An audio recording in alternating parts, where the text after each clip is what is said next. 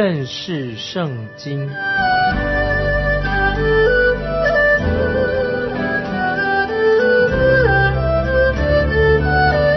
认识上帝的话，把上帝的话带到全世界。本节目是由认识圣经机构和环球广播电台联合制作，欢迎收听。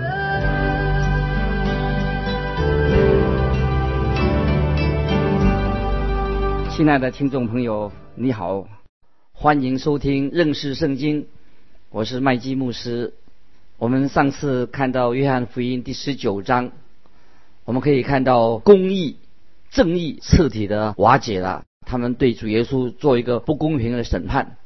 可是我们知道，罗马人、罗马帝国他们的司法的公正，在世界上是有名的。每一个罗马的官员，他在桌上都放了一个雕像或者一个小偶像。这个偶像有双面，正反两面，一面向前看，一面向后看。那么这个雕像是提醒每一位做法官的。要看事情的正反两面，在罗马帝国统治了世界将近一千多年以来，罗马人每一次他们战胜了、控制了一个民族之后，他们就为他们铺路，给他们定定法律，维持社会秩序，保护他们的安全，给他们过平安的日子。那么，一个主要的条件是什么呢？就是要这些受他们罗马人的专制的独裁的统治。罗马人一向是用铁腕统治人民，在罗马法院，他们分得很清楚，在法院里面有罪的跟无罪的人，一定会得到法庭的公正的审判。那么这个审判不是基于怜悯，乃是基于正义，这是罗马人很有名的地方，不是根据怜悯、根据正义来审判。但是主耶稣的案子，主耶稣受审判的案子，却是罗马人这个司法历史上。最严重的一个颠倒是非的案例啊，是一个很严重的一个错误的一个判断。接着我们来看约翰福音十九章一到三节。当下比纳多将耶稣鞭打了，兵丁用荆棘编作冠冕戴在他头上，给他穿紫袍，又挨近他说：“恭喜犹太人的王啊！”他们就用手掌打他。听众朋友，我们看到主耶稣他是一个没有罪的。他应该早就被释放的。如果他的罪名已经被确定了，那么当然他应该要受到定十字架的一个刑罚。但是他们这个时候这些兵丁鞭打主耶稣是不合法的，也是一个错误的行为。但是比拉多却这样做了，他以为用这样的方式可以平息这些犹太人的嫉妒跟愤怒。这些兵丁趁着还没有把主耶稣定十字架之前，就好好的要想戏弄他一下。那么圣经告诉我们说，他们就用手掌打他啊，来打耶稣，表示他们在玩一种很残忍的罗马人的一种游戏啊，对待犯人的，他们会把囚犯折磨的半死，他们为所欲为的要虐待这个犯人。所有的兵丁他们会把拳头在那个囚犯面前挥来挥去，装着要打人的模样，然后就把囚犯的眼睛蒙起来，然后每个兵丁就开始欺负打这个犯人，其中有一个人他没有动手的。然后他们就会把囚犯的眼睛，最后啊把它拿开，问他说，叫他猜猜看，在兵丁当中是哪一个人没有打他？这是一个罗马人一个很残酷的对待这个囚犯，就是要这个囚犯猜猜看，哪一个兵丁是没有动手打他的？那么囚犯当然已经被人家打的这样的，他永远猜不中是谁。然后他们会再继续的再打，只等到他们把犯人打得半死不活的，才会终止。所以主耶稣既然成为一个囚犯，被这些兵丁来侮辱他，所以我个人相信，耶稣这个时候已经被打得不成人形的样子，一定是很可怜。所以你根本就不认出耶稣原来的样子，这也应验了以赛亚书五十二章十四节的预言。旧约以赛亚书五十二章十四节，许多人因他惊奇，他的面貌比别人憔悴。他的形容比世人枯槁，这是以赛亚书五十二章十四节预言到救主会受到痛苦。接着我们看第四、第五节，比大多又出来对众人说：“我带他出来见你们，叫你们知道我查不出他有什么罪来。”耶稣出来，带着竞技冠冕，穿着紫袍。比拉多对他们说：“你们看这个人，现在主耶稣又来到外面了。如果听众朋友你也在场的话，你心里会感到很痛苦，因为主耶稣被人家打得全身都是血肉模糊的。他跟一般艺术家所描绘主耶稣的图画是不一样的。这里比拉多对众人说：‘你们看这个人，如果你也像比拉多一样说这句的话的话，那么我觉得听众朋友。’你还没有真正的认识耶稣。我们知道，主耶稣他不单单他是人，主耶稣是神的儿子，他是我们世人的救主。约翰福音里面记载这些事情，就是要你相信耶稣基督，他是基督耶稣，是神的儿子，因着他的名信他的人可以得到永生啊！这是圣经记载这些事情给我们知道。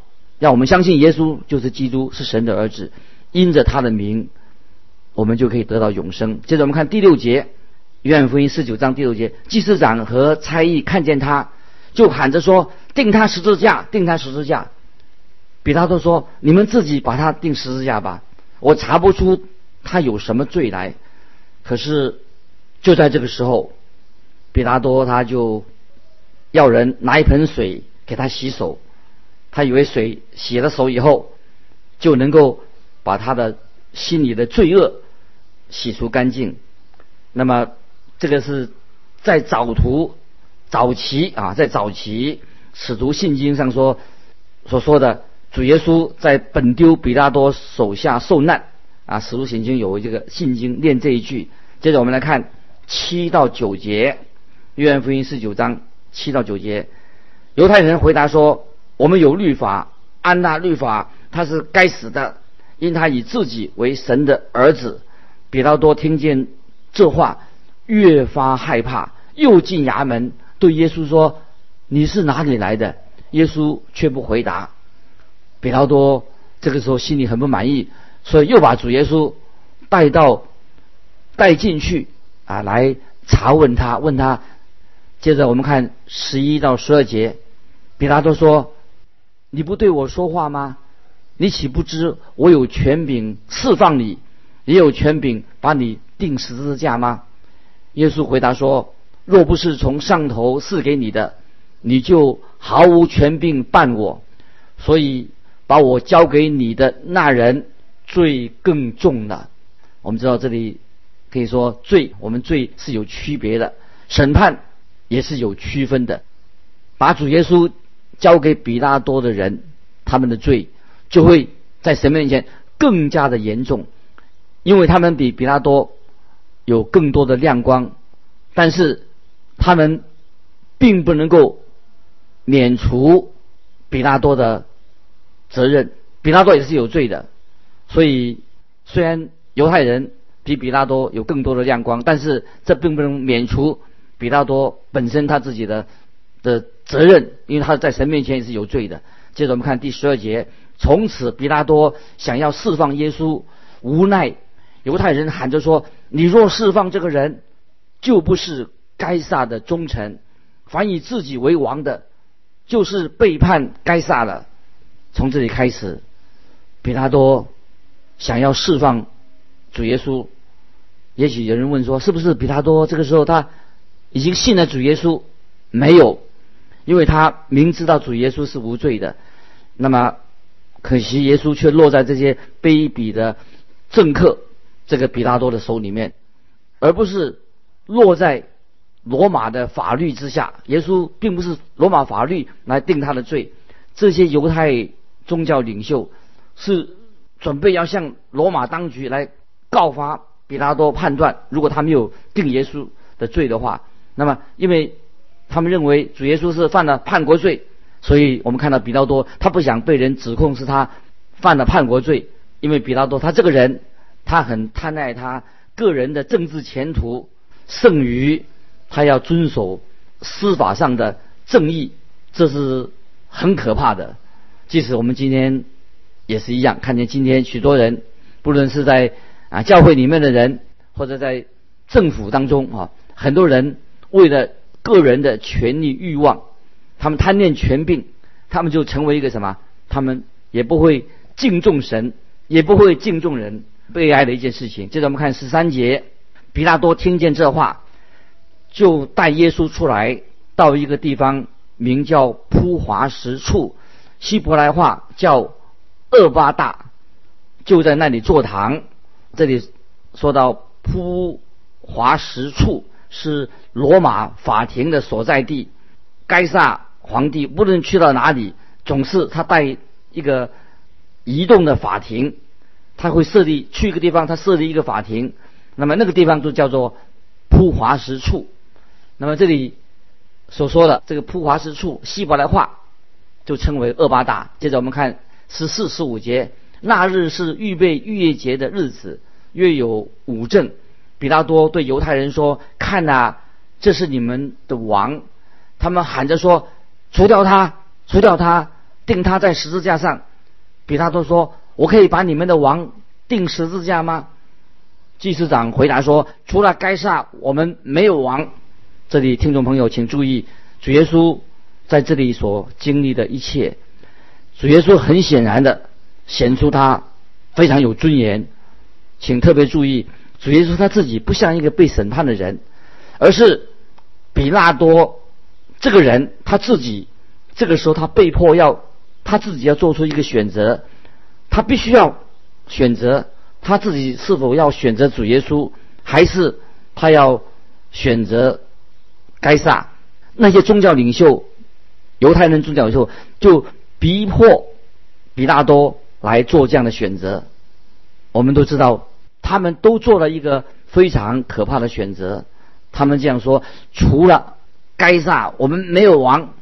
听众朋友，将来有一天，他们都必须要做另外一个选择，就是他们要怎么选择呢？是要选择耶稣基督，还是要选择敌基督？也这是今天我们要听众朋友要选择的。你要选择。耶稣基督做我们的救主，还是你要转离他，要选择敌基督作为带领你的？我们今天每一个人都必须要面对耶稣，在他的面前做一个选择。但愿我们听众朋友，我们选择啊，神连的怜悯，成为他的儿女，选择主耶稣是我们的救主。在马太福音十二章三十。三十节这样说，马太福音十二章三十节，主耶稣说的：“不与我相合的，就是敌我的。一旦你决定了要反对基督，你拒绝耶稣基督，那么你可能就是选择了该撒的那一边。”听众朋友，我们要注意。接着我们看十六节，于是比拉多将耶稣交给他们去钉十字架。这里我们啊一直说到耶稣基督的死，跟。说到主耶稣的复活，我们常常听见。那么对一般的信徒来说，也许我们认为说啊，这是一个已经变成习惯了，变成一个很平常的事情。但是我们要知道，主耶稣被钉十字架是历史上一个非常不人道的一个事件，也非常一个令人觉得很厌恶的一件事情，很不人道的。这些犹太人跟罗马人这样对待他，然而就是因为这样事情的发生。就成为了我们的救赎，主耶稣变成我们的救恩，所以我们这里我们要稍微啊，要在这里我们要从其他的角度再来看这些事情的发生。从神的角度来看的话，耶稣的十字架就是要让罪人的罪可以得到赎罪，罪可以得到赦免。那么神的施恩宝座在他的面前，神要向你我施行他的怜悯。我们看见主耶稣。在神的私人宝座前，他满足了神的要求、公义的要求，所以圣洁公义的神可以来拯救我们这些罪人。那么神的宝座也是一个审判的地方，那么也可以变成一个怜悯人的地方，是我们原来我们这些要受神审判的人，却蒙了神的怜悯，就是因为主耶稣基督他自己背负了我们的罪。我们的神乐意来这样做，那么从主耶稣的角度，他自己的角度来看，主耶稣是为我们舍命，他牺牲自己，因为主耶稣他是我们的救主，他为我们的罪成为一个祭品献上。主耶稣把自己当做一个馨香的馨香的祭物献给了神。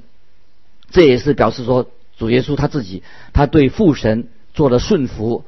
保罗在腓立比书二章八节这样说：他哦，就讲了主耶稣，他存心顺服，以至于死，且死在十字架上。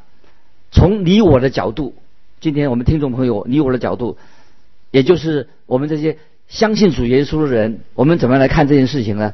我们知道，这是主耶稣他代替了我们的罪，主耶稣代替了我们这些罪人，他代替了你我的位置。虽然主耶稣他自己是无罪的，他却为我们这些罪人受苦。主耶稣他是公义的，却是为我们这些不义的人来受害。那彼得前书。第二章二十四节说，他讲到主耶稣，他被挂在木头上，亲身担当了我们的罪，是我们既然在罪上死，就得以在义上活。因他受的鞭伤，你们便得了医治。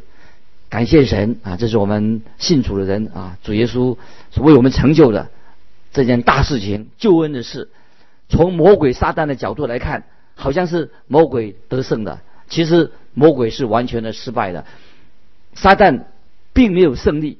我们知道，看圣经里面说，撒旦魔鬼伤了女人的后裔的脚跟啊，在创世纪第三章，好像是魔鬼伤了女人的后裔的脚跟，就像创世纪第三章神所预言的。其实魔鬼魔鬼彻底的失败了，因为撒旦的头就要快被压碎的。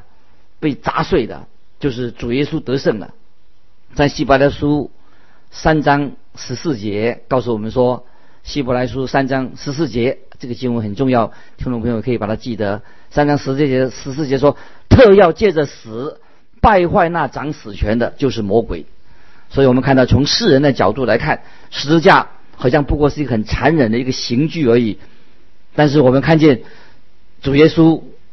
以为他是一个普通的拉萨的人，但是我们所看到的是不义，但是他们这些不义的人就把主耶稣钉在十字架上，就是应验了诗篇九十四篇诗篇九十四篇的预言，诗篇九十四篇二十节二十一节的预言说，那借着律例架弄残害，在位上行奸恶的，岂能与你相交呢？他们大家。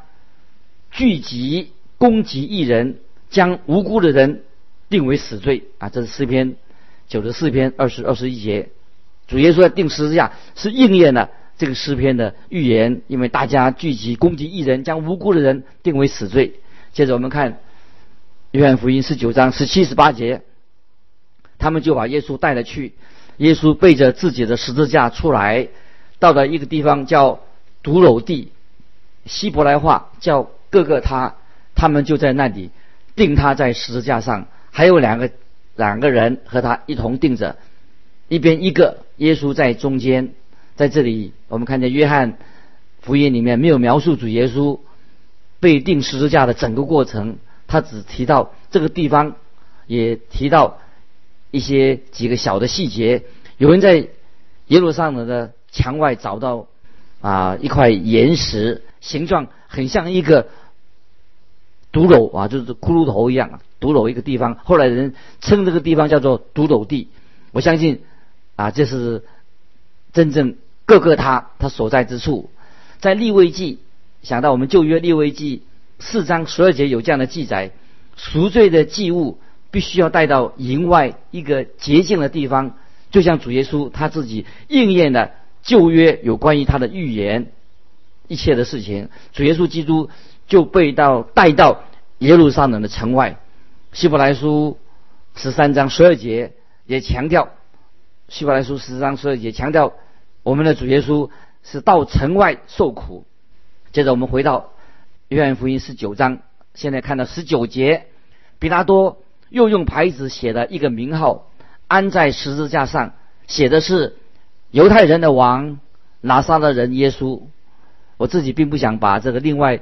三本福音书跟约翰福音把它整合起来，因为每一卷福音书啊都有不同的目的啊，写作方式也不同。你必须要把这个四本福音书都读完了，才能看见关于耶稣钉十字架的整个的记录。接着我们看二十到二十二节，有许多犹太人念这名号，因为耶稣被钉十字架的地方与城相近，并且用希伯来、罗马、希利尼三样文字写的。犹太人的祭司长就对比拉多说：“不要写犹太人的王，要写的。”他自己说：“我是犹太人的王。”比拉多说：“我所写的我已经写上了。”所以我们看到这些名号是用希伯来文写的，那是宗教的语言；用希腊文写的是关于文化啊教育的语言啊；用拉丁文写的啊是关于法律跟法治的这些语言，表示说就是写给。啊，全世界人看的，让所有人都知道主耶稣是为世人的罪钉死在十字架上，而且要把福音传遍到啊天下啊，就是用这种三种不同的文字来写成的，是给我们人类有救恩的希望。接着我们来看二十三、二十四节，兵丁既然将耶稣钉在十字架上，就拿他的衣服分成四份，每兵一份。又拿他的礼衣，这件礼衣原是没缝的，是上下一片织成的。他们就彼此说：“我们不要撕开，只要研究，看谁得着，就要应验经上的话说：他们分了我的外衣，为我的礼衣研究。兵丁果然做了这事。我们看到他们把主耶稣钉十字架的时候，没有一本福音书描写耶稣基督死的情况。有关于主耶稣钉十字架的细节，我想啊，神是刻意的把它隐藏起来。那个时候，黑暗笼罩着大地，使围观的那些群众也看不清楚。为什么呢？第一点，神不想让我们看见啊这些很可怕的这些细节啊，这些为的是只为为满足我们的好奇心而已。那第二点，当时天父和儿子他圣子耶稣之间是有所区别的，是关于要把罪除去的问题。这些是我们不能够完全了解的，我们只能够凭着信心接受耶稣基督，他定十字架是为了我们的罪死在十字架上。主耶稣他来要赦免我们的恩，赦免我们的罪，这是神的恩典。这个就是我们唯一所能明白的地方，因为十字架，耶稣定十字架也是。关于是神的奥秘，那么我们知道主耶稣他所穿的衣服还是很好的，兵丁就抽签要得到这件衣服。他们在十字架面前抽签，虽然我们知道罗马人不晓得这是什么意思，但是也应验了圣经的预言。诗篇二十二篇十八节说：“他们分我的外衣，为我的礼衣研究预言的应验。”接着我们看二十五到二十七节。站在耶稣十字架旁边的有他母亲与他母亲的姐妹，并格罗巴的妻子玛利亚和莫大拉的玛利亚。耶稣见母亲和他所爱的那门徒站在旁边，就对他母亲说：“母亲，看你的儿子。”又对那门徒说：“看你的母亲。”从此，那门徒就接他到自己的。家里去了，主耶稣称玛利亚为妇人，就像他在约翰福音二章在加拿婚姻宴席的时候，他称玛利亚他的母亲也称为妇人。那么这个时候主耶稣的时候到了，他要钉十字架，但是主耶稣第三天他要复活，主耶稣要得着荣耀，他和他的母亲的关系在地上已经就告了一段落。对耶稣对他的母亲。可是耶稣对你跟对我们每一个人，主耶稣是一位荣耀的救主基督。主耶稣的复活永远会他自己澄清了人许多的人对玛利亚有许多的疑惑，玛利亚她的身份就得到了澄清了，因为主耶稣他就是神的儿子。但是玛利亚必须要这个时候和其他的门徒。一样的，凭着信心来到主耶稣基督面前。当主耶稣基督为世人的罪死在十字架上的时候，主耶稣他并没有忽略他自己的母亲。我们知道主耶稣复活以后，玛利亚和门徒一同在这个小楼上也在一起祷告，这是记载在《使徒行传》第一章十四节。以后就没有再提到玛利亚的事情了。从此，约翰就按照主耶稣的意思，把玛利亚，耶稣的母亲，接到他家里面奉养他，照顾他。听众朋友，我们实在有一位奇妙的救主，他虽然为我们钉死在十字架上，他经过许多的痛苦。但是主耶稣成就了神的救恩，他要来寻找拯救世上的人，他让我们罪可以得到洁净，得到赦免。今天我们可以坦然无惧的来到神面前扶持他，巴不得我们每一位听众朋友都能够接受主耶稣做我们的救主。因为时间的关系，我们就分享到这里。欢迎听众朋友来信寄到环球电台认识圣经麦基牧师收，愿神祝福你。我们下次再见。